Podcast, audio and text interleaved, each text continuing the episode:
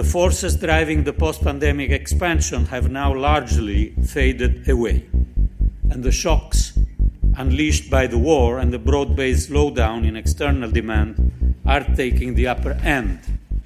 So we expect the EU economy to contract in both the current quarter and the first quarter of 2023. In seiner Wirtschaftsprognose für den Herbst 2022 rechnet EU-Kommissar Paolo Gentiloni mit einer negativen wirtschaftlichen Entwicklung für die kommenden beiden Quartale. Die EU befindet sich mittlerweile in mehreren Krisen. Noch nicht von der Pandemie erholt, kamen mit dem Krieg Russlands gegen die Ukraine weitere Krisen dazu. Die Energiepreise in Europa sind drastisch gestiegen und Inflation in der Eurozone beträgt mittlerweile einen Höchstwert von 10,7 Prozent. Hinter vorgehaltener Hand hört man bereits Sorgen vor einer neuen Finanzkrise. Wie schlimm es derzeit um die europäische Wirtschaft steht, ob uns nun eine neue Finanzkrise droht und wie krisenfest die EU eigentlich ist, darum geht es in dieser Folge von EU2Go, dem Podcast für Europapolitik, mit dem Titel Zurück in den Abschwung. Wie krisenfest ist die EU? Mein Name ist Tu Nguyen, ich bin Policy Fellow am Jacques Delors Center, dem Think Tank für Europapolitik in Berlin, und ich darf heute mit zwei ganz besonderen Gästen sprechen nämlich einmal unserem neuen Direktor Johannes Lindner. Johannes leitet seit Oktober den Think Tank am Jacques Delors Center und ist Henrik Ennerlein Fellow an der Hertie School. Er war davor Leiter der Abteilung EU-Institutionen und Foren bei der Europäischen Zentralbank. Und einmal mit Rolf Strauch. Rolf ist Chefökonom und Vorstandsmitglied beim Euro-Rettungsschirm ESM, dem Europäischen Stabilitätsmechanismus in Luxemburg. Hallo Johannes und Rolf. Hallo. Hallo Tu, hallo Johannes. Ich freue mich sehr, dass ihr heute bei mir seid. Vielleicht für den, den Anfang dieser Folge würde ich eine Frage an euch beide stellen. Und zwar würde ich gerne eure Einordnung hören oder eure Einschätzung zu der aktuellen wirtschaftlichen Lage in Europa. Ich hatte es in der Intro schon kurz erwähnt, steigende Energiepreise, hohe Inflation in der Eurozone, eine schrumpfende Wirtschaft und erst kürzlich hat der Europäische Ausschuss für Systemrisiken, ein Gremium angesiedelt bei der Europäischen Zentralbank, eine Warnung zu der Finanzstabilität in der EU herausgegeben. Es klingt jetzt alles nicht so rosig. Deswegen die Frage erstmal an euch, wie schlimm ist es? Wie schlimm steht es? Oder wie steht es um die wirtschaftliche Lage in Europa momentan? Möchtest du anfangen, Rolf? Gerne, du. Ähm, aus meiner Sicht, vielleicht ist ein guter Zugangspunkt, wenn man über die wirtschaftliche Lage nachdenkt und über die, die Krise nachdenkt, sich mal vor Augen zu führen ist, was werden unsere Kinder von dieser Krise sagen? Was werden unsere Kinder von dieser Krise behalten? Wenn ich zurückdenke, als ich ein kleiner Stöpsel-Mox war und äh, von der äh, Ölpreiskrise, der ersten Ölpreiskrise betroffen wurde und dann von als Teenie von der zweiten Ölpreiskrise, was mir im Gedächtnis geblieben ist, waren die autofreien Sonntage. Und ich glaube, es ist mir deshalb im Gedächtnis geblieben, weil sie sozusagen die Normalität durchbrochen haben. Auf einmal ist was das, was man für normal angenommen hat, nämlich dass man zur Tankstelle fährt und das Öl da ist oder Benzin da ist, halt auf einmal nicht mehr da war. Und das ist, glaube ich, was auch vielen jetzt passiert ist mit der Ukraine, mit der Energiekrise, die wir aktuell durchleben, dass man auf einmal wieder auf den Faktor Energie stößt und die Bedeutung und den Preiseffekt von Energie und in einer Weise, die für viele die Normalität durchbricht und dass dieses halt auch ein großes Unsicherheitsgefühl hervorruft. Und das ist, glaube ich, auch zentral, um diese, was wir aktuell erleben, diese Krise zu verstehen. Und was bedeutet das wirtschaftlich? Wenn man darauf das jetzt übersetzt in Ökonomie, in große Konzepte sozusagen, was dann dabei rumkommt, ist ja im Grunde, dass wir aktuell was erleben, was die Ökonomen eben als Terms of Trade Shock bezeichnen. Das heißt, es verschieben sich halt die internationalen Preise und der Euroraum ist negativ davon betroffen. Wir sind mehr davon betroffen als andere Regionen. Wir exportieren im Grunde Einkommen und Wohlstand ins Ausland an diejenigen, die halt Öl, Gas, anderes exportieren. Das heißt, insofern werden wir ärmer. Und das, das ist so bei dieser Art von, von Krisen. Der zweite Punkt, der sich damit verbindet, ist, was wiederum von ökonomischer Sicht aus gerne als Cost-Push-Shock bezeichnet wird. Das heißt halt, die Kosten steigen an.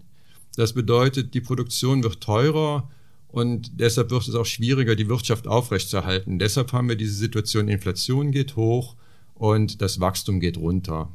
Und das hast du eben beschrieben. Inflation ist im historischen Vergleich für die meisten von uns unglaublich hoch und gleichzeitig sind die Wachstumsaussichten halt schwach. Und das ist eine Situation, mit der muss man fertig werden. Und das ist nicht ganz einfach von der politischen Seite aus, von der wirtschaftspolitischen Seite aus. Und darüber können wir dann auch gerne im Detail noch sprechen. Aber eine Situation halt, in der man im Grunde Wohlstand verliert und in der dieser Zwiespalt zwischen Inflation und Wachstum besteht, ist eine, muss, muss man halt versuchen zu überwinden durch die richtigen wirtschaftspolitischen Maßnahmen auf der geldpolitischen Seite bei der Fiskalpolitik.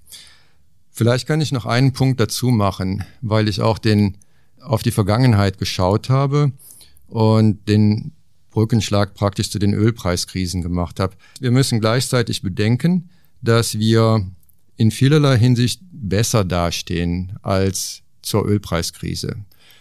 Das Ergebnis der Ölpreiskrise war eine verlängerte Situation der Stagflation, relativ hohe Preisentwicklung, relativ hohe Inflation und eben relativ schwaches Wachstum.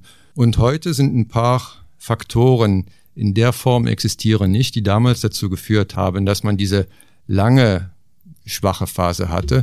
Und dazu gehört aus meiner Sicht der Arbeitsmarkt, der Arbeitsmarkt in Europa im Euroraum steht sehr stark da und auch aktuell. Das heißt, das gibt uns wirklich auch ein gutes, größten guten Puffer. Das zweite ist halt, dass auch die Banken sehr viel stärker dastehen, als sie zum Beispiel in der vergangenen Krise da waren. Wenn ihr halt die Euro-Krise zurückdenkt, die Banken können jetzt eine viel bessere Rolle auch dabei spielen, die Wirtschaft zu unterstützen über die Krise hinweg. Und ich denke auch, dass wir halt eine Menge getan haben, um tatsächlich Europa krisenfester zu machen durch die Institutionen. Aber darüber werden wir bestimmt auch später noch sprechen. Genau, zu der Frage der Krisenfestigkeit kommen wir noch. Johannes, möchtest du irgendwas ergänzen zu der Frage wirtschaftliche Lage? Ich denke, dass Rolf sehr gut beschrieben hat. Äh, vielleicht zwei Teilaspekte noch, die man ähm, auch im Hinterkopf behalten muss, die auch von Seiten der ähm, Institutionen auch äh, bereits im Blick ist. Das eine ist das, äh, der Zusammenspiel zwischen höheren Interest Rates, also höheren Zinsen und die äh, Schuldensituation der Mitgliedstaaten. Das heißt, wenn Schulden äh, steigen und Zinsen steigen, sind natürlich äh, ist die Belastung, die von den Schulden für die nationalen Haushalte entstehen, höher. Und das Zweite, ähm, Rolf hatte die Situation der Banken angesprochen, ist der Bereich, den wir als Nichtbanken bezeichnen, also der Nichtbankensektor. Der ist auch regulatorisch weniger stark erfasst und da gibt es gewisse Anzeichen, zumindest dazu geführt hat, dass äh, äh, man jetzt genauer dahin guckt und äh, mögliche Entwicklungen auf jeden Fall genau anschaut. Mm, Rolf, du hast eben den Bogen zu der Ölkrise geschlagen. Ähm, aber ich, ich würde gern wissen, wie sich diese Krise denn vergleichen lässt mit einer Krise, die, die etwas näher an uns dran ist, nämlich vor zehn Jahren die Euro-Krise. Glaubst du, dass wir momentan, vielleicht fast unbemerkt von der Öffentlichkeit, wieder auf eine neue Finanzkrise hinzuschlittern? Und falls ja oder falls nein, was sind oder wären denn die Anzeichen, dass das passieren könnte? Hier muss man sich bewusst machen, dass es dass die Eurokrise und die aktuelle Krise unterschiedliche Strukturen hatten. Die Eurokrise entstand, weil es gab diesen, die große globale Finanzkrise, die im Grunde in den Euroraum rübergeschwappt ist, ähm, weil unsere Finanzmärkte nicht vorbereitet waren und dann halt zusammengetroffen ist mit strukturellen Schwächen, die in Mitgliedstaaten bestanden. Dazu gehörte vor allem der Verlust an Konkurrenzfähigkeit in einigen Mitgliedstaaten, die diese Mitgliedstaaten dann auch abhängig gemacht haben von externer Finanzierung. Das Zweite war, dass in den Staaten auch man wirklich einen Bauboom hatte, der zu einem Price Bubble, Housing Bubble geführt hat. Und diese Blase ist dann halt geplatzt. Und dieses Zusammenkunft und vor allem diese strukturellen Schwächen, die halt zu der Zeit bestanden haben, haben dann auch dazu geführt, dass es zur Überschuldung kam und dann zu dem Stopp von Kapitalfluss zu diesen Ländern und letztlich damit halt der Notwendigkeit, dass diese Länder auf den ESM zukommen und der ESM hat dann dabei geholfen, diesen Ländern wieder Marktvertrauen zu geben. Jetzt sind wir in einer anderen Situation. Wir haben jetzt auch diesen großen Schock, diesen globalen Schock über die Energiepreise. Aber die Länder haben natürlich nach der Krise auch eine Menge dazu getan, dass sie diese strukturellen Schwierigkeiten überwinden. Wenn wir uns das anschauen, diese Zahlungsbilanzen über die vergangenen Jahre vor der ähm, Energiekrise jetzt, dann waren die Zahlungsbilanzen gut. Das heißt, war eine relative Stärke und wenig Notwendigkeit, sozusagen von außen finanziert zu werden. Das war gut. Der zweite Punkt, die Haushaltsdefizite hatten sich ja, vor der Pandemie hatten sich erholt. Die Pandemie hat natürlich dazu geführt, dass diese Haushaltsdefizite ausgeweitet wurden, aber wiederum von einer relativ günstigen Situation aus. Und wir zum Beispiel, wir schauen natürlich sehr auf Griechenland.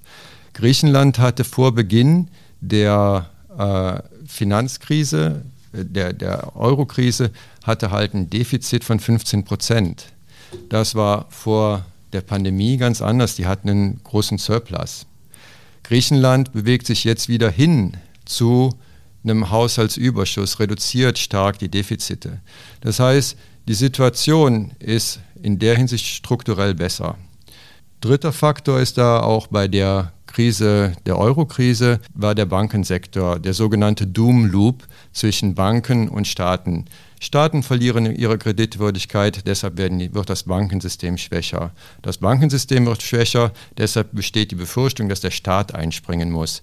Diese Wechselbeziehung war signifikant für die Euro-Krise seiner Zeit. Heute stehen die Banken sehr viel sicherer da, wie, wir, wie auch Johannes gesagt hat, wie ich vorhin gesagt habe. Das heißt, insofern sind einige dieser strukturellen Schwächen sind in der Form nicht da. Und insofern sind auch die sozusagen vererbten Risiken, die Risiken, die wir mit uns tragen, sind geringer. Es stimmt aber trotzdem, dass es natürlich, dass man aufpassen muss und nach vorne schauend nicht klar ist, dass alles gut und einfach funktionieren wird. Und da gibt es ein paar Elemente, die da eine Rolle spielen. Johannes hatte schon gesagt, der Nicht-Bankensektor, Nicht-Banken-Finanzsektor ist wesentlich weniger reguliert. Und es ist tatsächlich so, dass in diesem Sektor Risiken aufgetreten sind, in der, in der, jüngeren Vergangenheit und auch in der Zukunft auftreten können, die signifikant sind.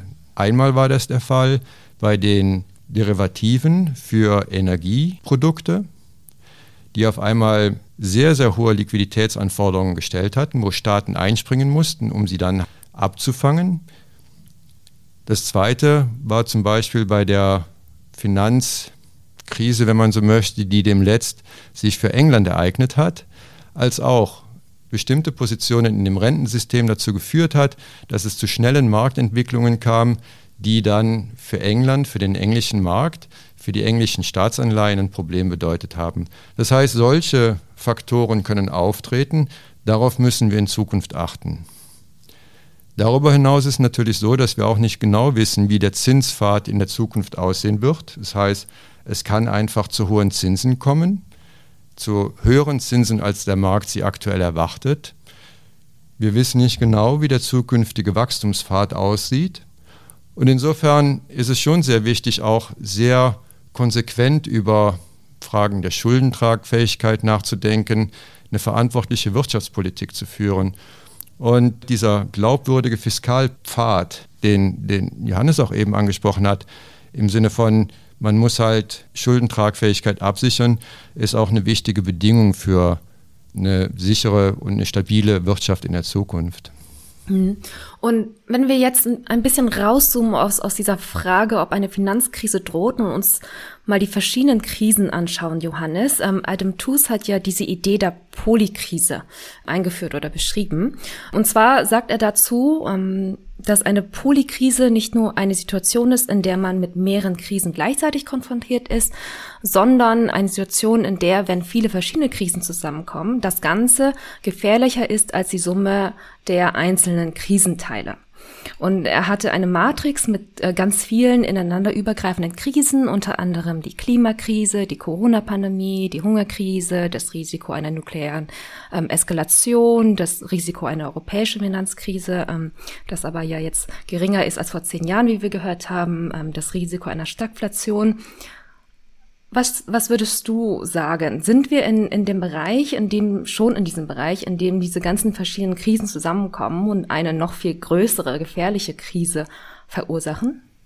Also ich finde Adam Tooze spannend, auch weil er als Historiker und Ökonom ja in großen Dimensionen und Zusammenhänge denkt. Und insofern glaube ich schon, dass seine Analyse hilfreich ist, weil sie, weil sie deutlich macht, dass wir eine gestiegene Häufigkeit von Krisen haben und auch auf die Interaktion zwischen den Krisen äh, abhebt.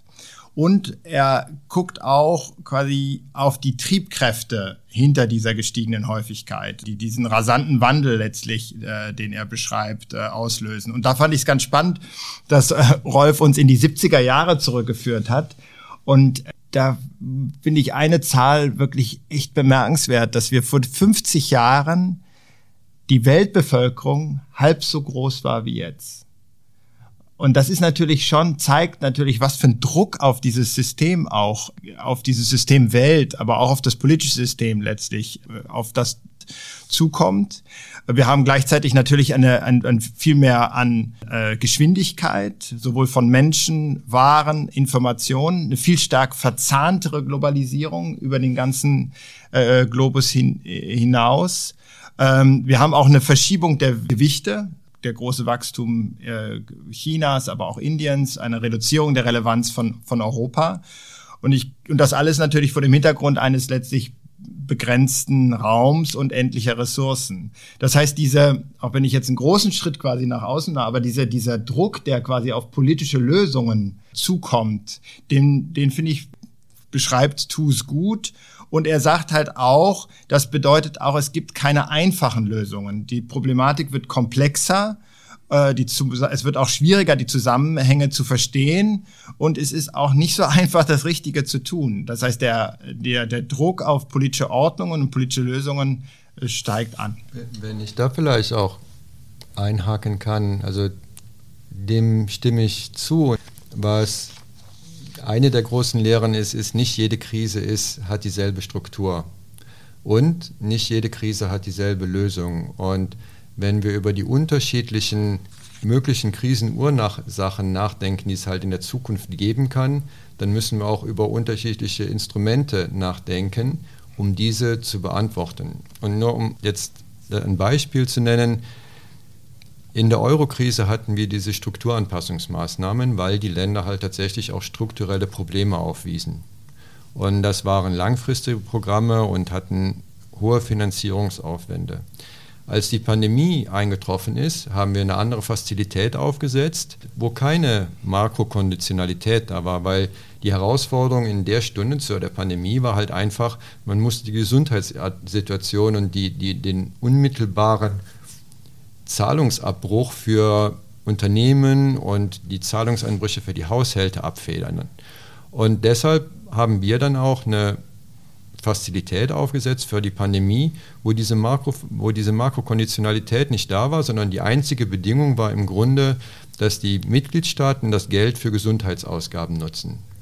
Und ich denke, wenn wir das nach vorne projizieren in, und uns vergegenwärtigen, dass es sehr unterschiedliche Krisenursachen geben kann und manche von diesen Ursachen werden vielleicht nur ganz kurzfristig wirken und dann kann die Wirtschaft sich schnell wieder erholen.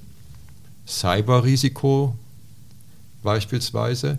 Andere können sehr viel langfristigere Auswirkungen haben. Finanzkrisen haben in der Regel langfristige Auswirkungen. Wenn eine Katastur Naturkatastrophe eintritt, dann wird Kapital zerstört, das muss wieder aufgebaut werden, das kann länger dauern.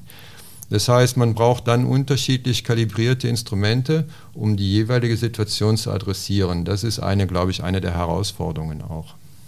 Hm. Wie gut glaubst du, ist die EU denn momentan aufgestellt, um eben solche Instrumente aufstellen zu können oder um reagieren zu können, wenn neue Krisen aufkommen? Also wenn man mir diese Frage stellt, was dann unmittelbar bei mir als Gedanke auftaucht, ist der erste Tag beim EFSF seinerzeit, als ich 2010 dahin ging und wir einen Krisenmechanismus aufgebaut haben.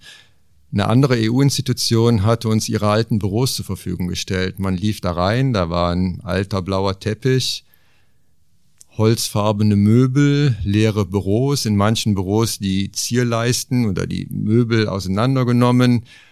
Und dann war das Büro von Klaus Regling und er sagte mir, such dir ein Büro aus. Ich habe das Büro von ihm gegenüber ausgesucht und das war ein Start-up. Das war, und da war die Finanzkrise im vollen Gange und wir fingen bei Null an praktisch, bei Null wirklich, buchstäblich.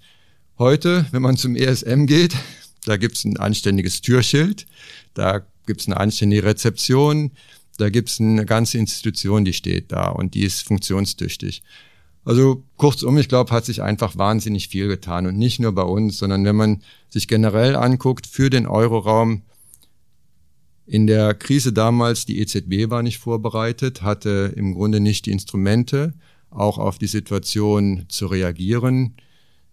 Die EZB hat ihr Instrumentarium ausgeweitet. Wir haben viele europäische Mechanismen, wie die gemeinsame Aufsicht, wie die gemeinsame Bankenabwicklung halt aufgestellt, um besser auch mit den systemischen Risiken, den länderübergreifenden Risiken zurechtzukommen. Wir haben natürlich den ESM als Krisenmechanismus, als Backstop, haben wir auch, den, der, der existiert. Und wir haben dazu noch in der letzten Generation jetzt so etwas wie Next Generation EU. Das heißt halt, in der Form ein Krisenprogramm, das darauf orientiert ist, die Wirtschaft auch umzubauen, in der Hinsicht halt zukunftsfähig zu machen. Das heißt, wenn man sich diese Brandbreite heute anguckt, sind wir einfach viel, viel weiter. Und ich bin ziemlich sicher, oder mein Vertrauen auch, wenn ich gefragt werde, glaubst du, dass der Euro noch lange besteht, ist ja, weil ich glaube, dass wir in Europa einfach auch die Fähigkeit haben und die Möglichkeit haben, uns der Situation entsprechend halt anzupassen und Lösungen zu finden. Das ist oft dann nicht einfach und oft würden wir uns wünschen, es geht schneller. Aber die Erfahrung der letzten Krisen zeigt mir halt auch, dass es möglich ist. Also deutlich besser aufgestellt als, als vor zehn Jahren, so wie es klingt. Ähm, Johannes, wir sind jetzt ja nicht nur zehn Jahre nachdem, seit es den ESM gibt und zehn Jahre seit der Euro-Krise, sondern auch jetzt zehn Jahre seit ähm, dem Four Presidents Report, als die Präsidenten des Europäischen Rates, der EU-Kommission, der Eurogruppe und der ähm, EZB einen gemeinsamen Bericht verfasst haben zur Vervollständigung der Europäischen Wirtschafts- und Währungsunion. Rolf war jetzt sehr positiv in seiner Bilanz der letzten zehn Jahre, was die Krisenfestigkeit der EU angeht angeht. Gibt es deiner Meinung nach denn noch Punkte auf dieser WWU-Agenda oder grundsätzlich ähm, der Agenda der EU, die in den letzten zehn Jahren noch nicht oder noch nicht ganz genügend umgesetzt wurden, um die EU wirklich krisenfest zu machen? Oder sind wir eigentlich tatsächlich sehr, sehr gut aufgestellt? Also zunächst einmal möchte ich äh, Rolf recht geben, dass äh, der Bericht damals geschrieben wurde vor dem Hintergrund dass wir wirklich fundamental Angst hatten, dass der Zusammenhalt der Eurozone äh, nicht gesichert ist. Und äh, zugespitzt gesagt ging es um das Überleben des Euro. Und das ist geschafft. Äh, und das ist auch sehr wichtig und das wird auch nicht mehr hinterfragt. Dennoch ist meine eigene Erfahrung dieser zehn Jahre und das Ringen um diese Agenda wahrscheinlich nicht ganz so positiv, äh, wie, wie, wie Rolf das sieht. Ähm, und wenn man sich mal drei der vier Unionen rausgreift, finde ich, zeigt sich schon auch die Schwäche im politischen Prozess, äh, diese Agenda weiter zu verfolgen. Wir haben bei der Bankenunion sicher das weiteste, äh, den weitesten Umsetzungsgrad, äh, eine gemeinsame Bankenaufsicht und die Abwicklung, die Rolf schon erwähnt hat. Aber es fehlt weiterhin die europäische Einlagensicherungssystem.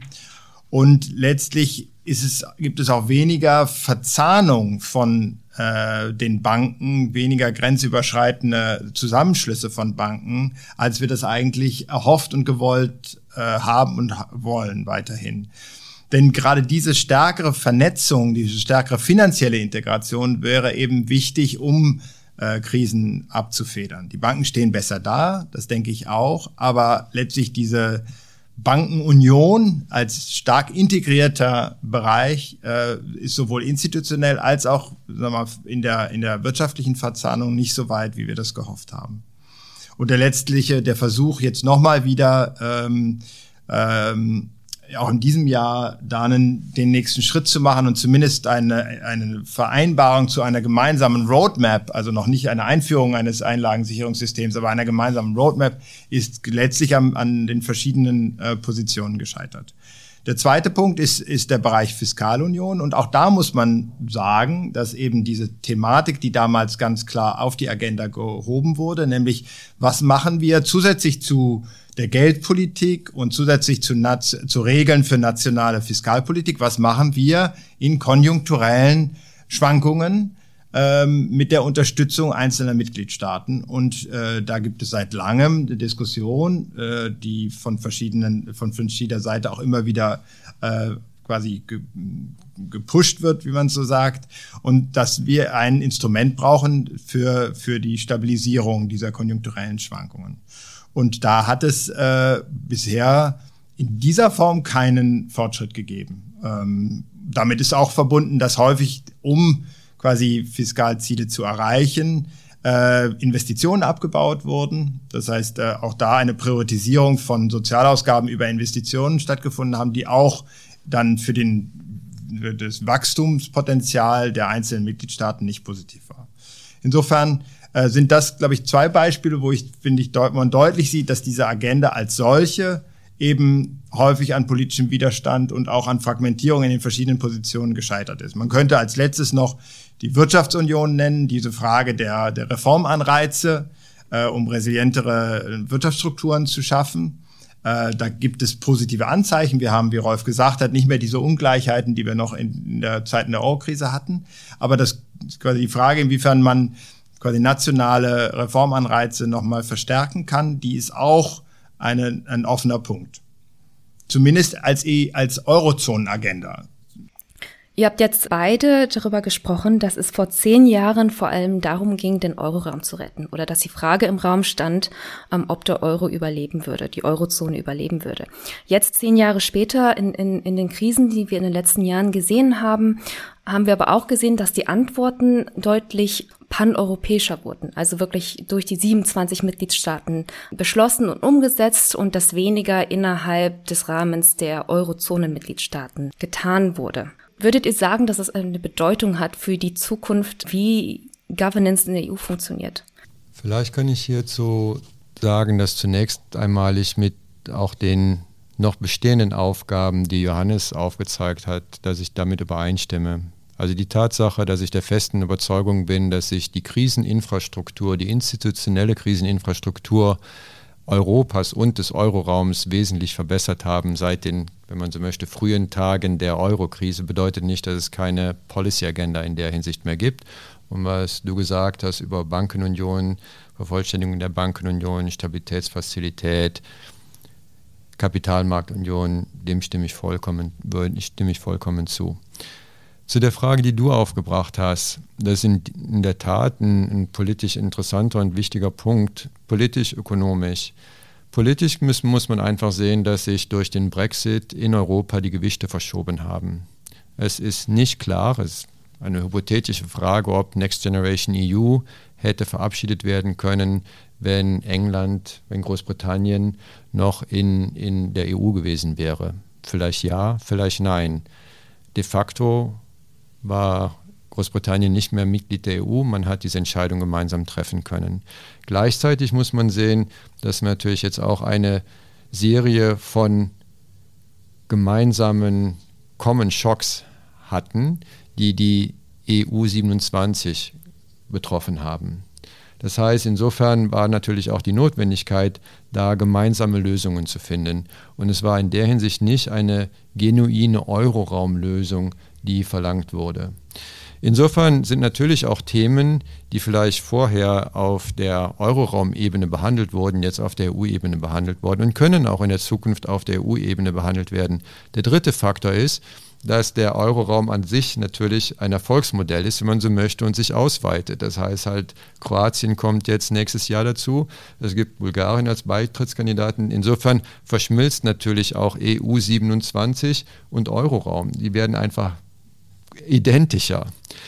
Das trägt auch dazu bei, dass sich die Policy-Agenda vergemeinschaftet. Es ist aus meiner Sicht aber trotzdem so, dass wenn man ökonomisch drüber nachdenkt oder auch rechtlich drüber nachdenkt, es schon Unterschiede gibt. Die Triebfeder auf EU-Ebene zu handeln ist im Prinzip der gemeinsame Markt und Konvergenz. Das sind genuine EU-Prinzipien. Wenn wir über den Euroraum nachdenken und wenn wir auch denken, was die Reaktion in der Krise, in der Eurokrise, was die Reaktion dort getrieben hat, dann ist es klar, die Sicherung des Euro, die Vermeidung von grenzüberschreitenden Effekten durch den Finanzmarkt, Spillovers. Das ist ein genuines Instrument, das ist ein genuiner Bestandteil der Euroraumsicherung und auch die Funktionstüchtigkeit die gemeinsame, der, der gemeinsamen Geldpolitik, die nochmal eine besondere Anforderung stellt für den Euroraum, das ist zumindest ökonomisch gesehen eine mehr genuin Euroraum-getriebene Aufgabe. Und man wird in der Zukunft sehen, inwieweit halt tatsächlich diese beiden Agendas sich dann halt überlappen oder auch nicht. Und das wird dann halt zu entsprechenden Lösungen führen. Ich, ich glaube, von meiner Seite denke ich, dass diese Dynamik, die, äh, die du beschrieben hast, äh, ist richtig. Ich glaube auch übrigens, dass die Briten wahrscheinlich NGU nicht mitgemacht hätten. Eine so große, eine so große Schuldenaufnahme, dass äh, gerade dieses, diese fiskalische Dimension der Euro-Krise damals auch der Grund war, warum man eine, äh, eine eigene institutionelle, äh, einen eigenen institutionellen Ansatz und mit der Gründung des ESM gewählt hat. Aber du hast vollkommen recht, das ist Spekulation. Wissen nicht genau, wie die, wie die Pandemiediskussion und wie die Krise da verlaufen wäre. Ich glaube, dass insofern auf der einen Seite die, der, die Art der Krise mitentscheidend sein wird, ob man eine Eurozonenlösung oder eine EU-Lösung äh, wählt. Ich glaube nur, dass es eine große Dynamik in Richtung EU-Lösungen gibt. Ähm, und zwar einfach, weil die Gruppe der nicht Euro-Länder wirklich kleiner wird. Das heißt, es kommt dann auch zu einem Punkt, wo man sagt, das ist eine gesamteuropäische Aufgabe und wir können hier nicht mehr differenzieren zwischen der immer kleiner werdenden Gruppe äh, von Euro-Outs, wie man so sagt, und Euro-Ins. Und ich glaube eben auch, dass, wenn man sich anguckt, was sind die politischen, äh, die politische Dynamik zu den Lösungen, es einfacher ist, zum Beispiel so eine Frage wie Stabilisierung über konjunkturelle Schwankungen als politisches Phänomen zu diskutieren, als politische Aufgabe zu, zu diskutieren und weniger als eine Stützung eines Mitgliedstaates. Abstrakt zu sagen, hier sind wir in der Krise, wir geben den Mitgliedstaaten Geld, sondern dies ist eine genuine Aufgabe, wo Europa als Europa agieren muss. Und die Unterstützung der nationalen Wirtschaften ist quasi mehr das Nebenprodukt einer Verlagerung fiskalischer Aufgaben auf die europäische Ebene. Und ich möchte da hinweisen auf eine, eine sehr interessante Rede, die Fabio Panetta vom Direktorium der EZB gerade gehalten hat, wo er eben sagt, Klima- und Energiesicherheit sind eigentlich genuin öffentliche Güter, die idealerweise auf der europäischen Ebene äh, angesiedelt werden sollte. Das heißt, hier sollten europäische Lösungen gefunden werden.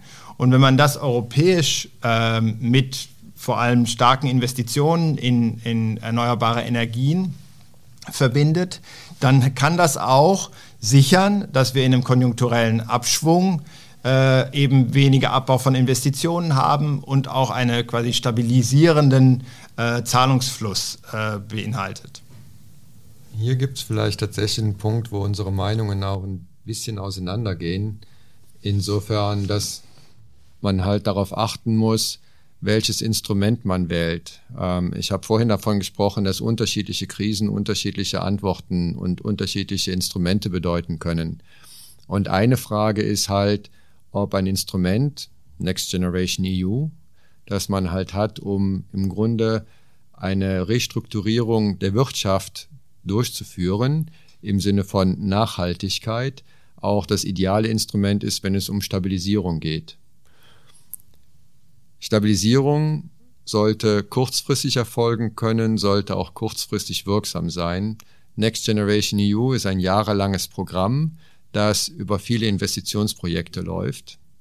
Es hat natürlich über die Zeit auch eine gewisse stabilisierende Wirkung, wenn zum Beispiel wie jetzt die Volkswirtschaften von einem zweiten Schock betroffen werden und das Programm halt läuft und man dann dieses Geld halt benutzen kann.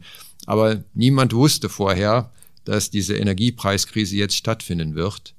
Insofern ist das auch ein Zusammentreffen, wenn man so will, von wir haben wirklich Glück, dass wir jetzt Next Generation EU haben, weil es hilfreich ist. Aber wenn wir darüber nachdenken, wie sollen wir ein Stabilisierungsinstrument konstruieren, würde ich sagen, es wäre gut, eins zu haben, das auch kurzfristiger wirken kann und dann mehr wirklich auf die aktuelle Konjunktursituation zugeschnitten ist. Das, der zweite Punkt ist, du hast es halt jetzt auch definiert als EU-Aufgabe und klar, weil du sagst, da kommt halt Stabilisierung, Klimawandel überein. Aus meiner Sicht ist es noch immer so, wenn wir über die Funktionstüchtigkeit des Euroraums nachdenken. Die Vereinheitlichung der Konjunkturbewegung ist eine genuine Geschichte in der Währungsunion, weil es halt nur eine Geldpolitik gibt. Die betrifft einfach weniger die EU-Länder, die nicht in diese gemeinsame Geldpolitik eingebunden sind. Deshalb würde ich in der Hinsicht argumentieren, ist diese Stabilisierungsfunktion doch noch ein Punkt, der mehr auf den Euroraum zutrifft und vielleicht nicht genuin mit einem langjährigen Programm wie Next Generation EU, das eine Transformation der Wirtschaft bedeutet, beantwortet werden kann. Da sind wir, glaube ich, ein bisschen unterschiedlicher Ansicht. Wir haben jetzt sehr viel über Kriseninstrumente gesprochen und auch den ISM äh, mehrmals erwähnt. Und ähm, Rolf, du bist ja Chefökonom und Vorstandsmitglied dort. Ähm, aber ich muss sagen, wenn man, wenn man den ESM von außen ähm, betrachtet, sieht es gar nicht so, so rosig aus. Und ich möchte hier mal ein bisschen provokant ähm, nachfragen. Ähm, es läuft momentan eine Reform des ISMs, ähm, die hakt aber an der Ratifizierung auf nationaler Ebene. Ähm, während der Pandemie gab es zwar ESM-Kredite, aber kein Mitgliedstaat hat ähm, sie beantragt, obwohl sie kaum mit Auflagen kamen. Und auch eure Suche nach einem neuen Managing Director ähm, läuft schon etwas länger und war bisher noch nicht sehr erfolgreich. Deswegen ganz provokativ, ähm, zehn Jahre nach seiner Gründung, ist der ESM noch relevant? Hat er eine Zukunft? Aus meiner Sicht hat der ESM sicherlich eine Zukunft und der Gedanke, der das am einfachsten veranschaulicht, ist im Grunde dieses Bild der Feuerwehr. Mit dem ESM wurde im Grunde eine Feuerwehr für die Finanzstabilität, für den Zusammenhalt der Eurozone gegründet, eine permanente seinerzeit. Und die Tatsache, dass wenn es nicht brennt, äh, dass dann die Feuerwehr halt nicht ausrückt, bedeutet nicht, dass man nicht gut beraten ist, eine zu haben und sich im Grunde auch darüber freuen kann, eine zu haben. Und das bringt mich auch zu dem Punkt, der, als du sagtest, unser Pandemieinstrument ist letztlich nicht benutzt worden. Das stimmt. Aber wir haben halt, wir sprechen mit sehr vielen Investoren wirklich weltweit, weil wir auch unsere Bonds verkaufen müssen und viel Kontakt mit dem Finanzmarkt haben.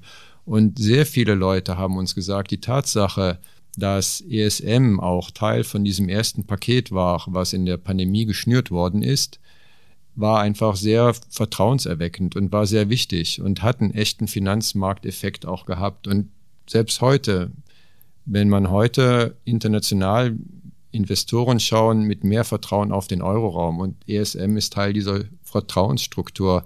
Das wird uns immer wieder gesagt. Insofern denke ich, auch wenn wir aktuell jetzt keine Fazilität haben, in dem Sinne, dass wir halt Geld an ein Land auszahlen, dann ist das vollkommen okay. Das bedeutet nicht, dass wir keine Funktion haben. Ich denke nochmal, wenn wir über den Euroraum nachdenken, der ESM ist auch fundamental eine Rückabsicherung für die Europäische Zentralbank, für die Unabhängigkeit der Europäischen Zentralbank. Und das drückt sich auch darin aus, dass die Europäische Zentralbank in ihrem Instrumentarium, um mit der Fragmentierung des Euroraums zurechtzukommen, der Wirkung von Geldpolitik auch auf den ESM rekrutiert. Deshalb gibt es die Verbindung zwischen den, dem sogenannten OMT als Instrument der Ankäufe von Staatsanleihen und der Notwendigkeit, wenn Staaten in einer Schieflage sind, auch ein Programm mit dem ESM zu haben. Deshalb gibt es diese Verknüpfung.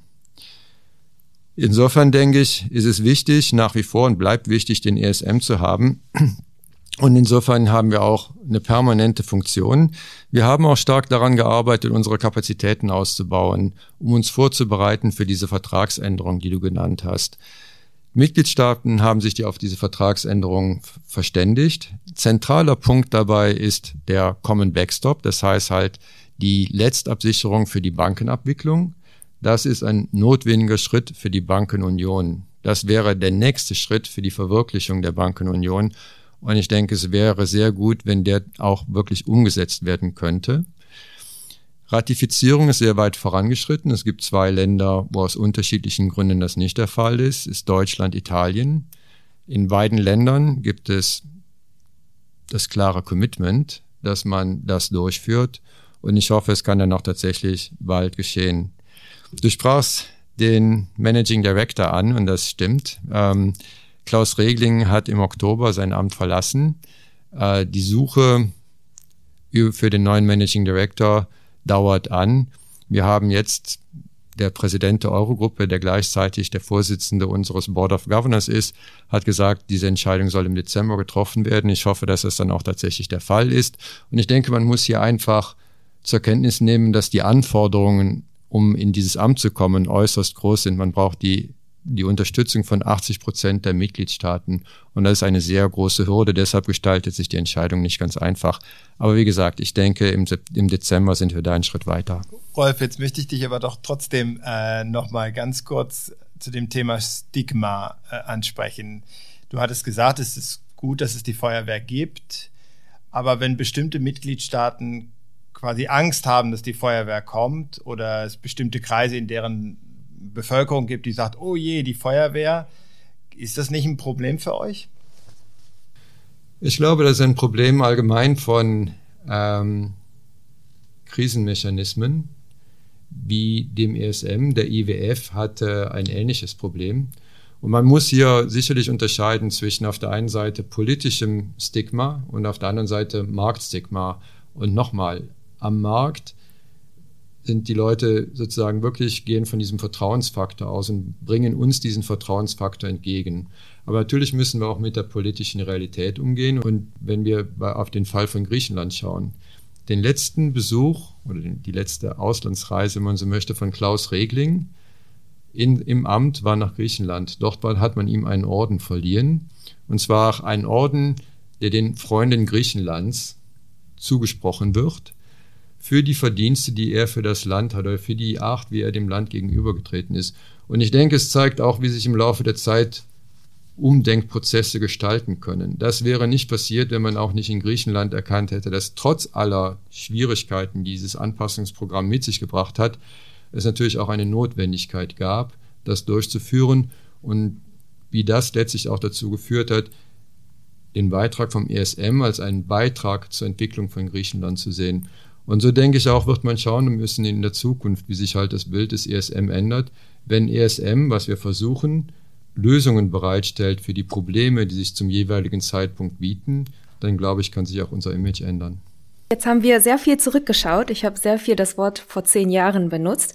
Wenn wir jetzt als, als äh, zum Abschluss noch mal kurz in die Zukunft schauen, wie schaut ihr denn auf die kommenden Monate? Wird die EU es schaffen, Wirtschaft, diese Krise wirtschaftlich abzufangen und wofern, wovon hängt das ab? Was ist jetzt wichtig? Aus meiner Sicht ist die Energiefrage eine ganz zentrale Frage und äh, die Koordination der verschiedenen Fiskalpolitiken zur Unterstützung sowohl der Haushalte als auch der Unternehmen. Und äh, ganz, ein, eine zentrale Frage ist, schaffen wir da eine europäische Lösung und eine europäische Antwort zu geben?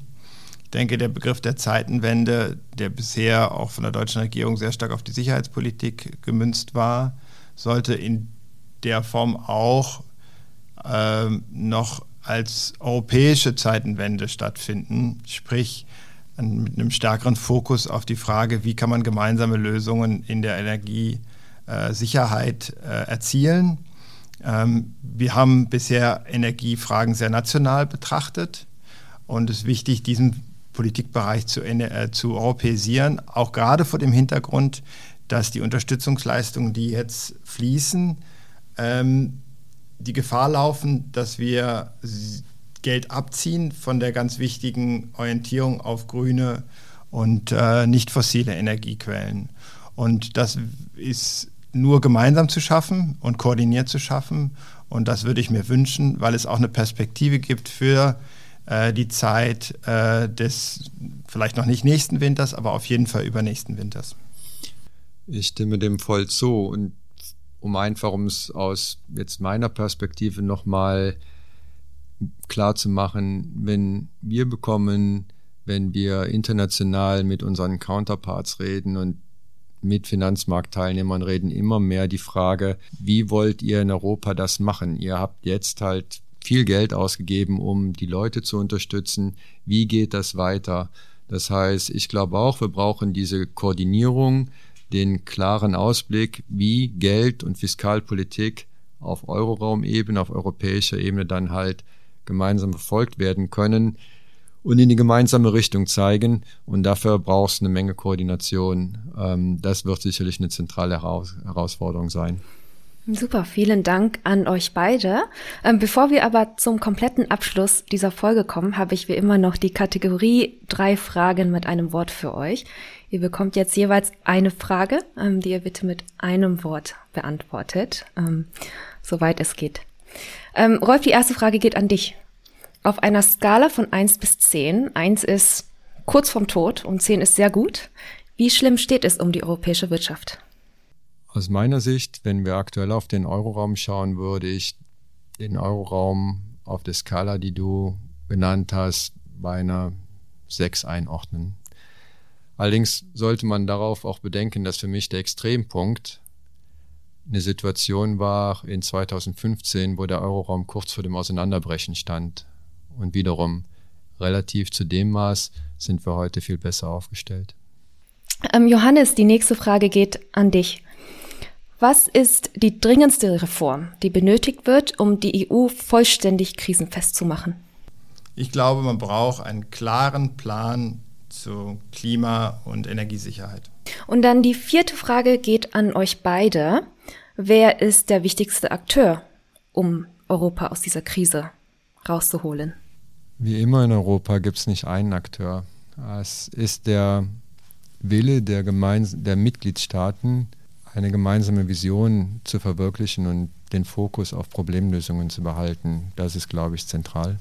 Johannes? Ja, aus meiner Sicht wäre, würde ich schon sagen, ist es die Kommission. Ich glaube, dass die Kommission eine ganz wichtige Rolle spielen muss. Und ähm, insofern würde ich einfach mal mein Gewicht hier hinter Ursula von der Leyen stellen. Ja, super. Vielen Dank an euch beide, Johannes und Rolf, dass ihr heute bei mir wart. Es hat viel Spaß gemacht. Danke dir. An unsere Zuhörerinnen und Zuhörer, das war hiermit Folge 27 von EU2Go, dem Podcast für Europapolitik des Jacques Delors Centers in Berlin. Alle unsere Folgen gibt es zum Nachhören bei Spotify und allen anderen gängigen Podcast-Portalen und natürlich auch auf unserer Webseite delorscenter.eu.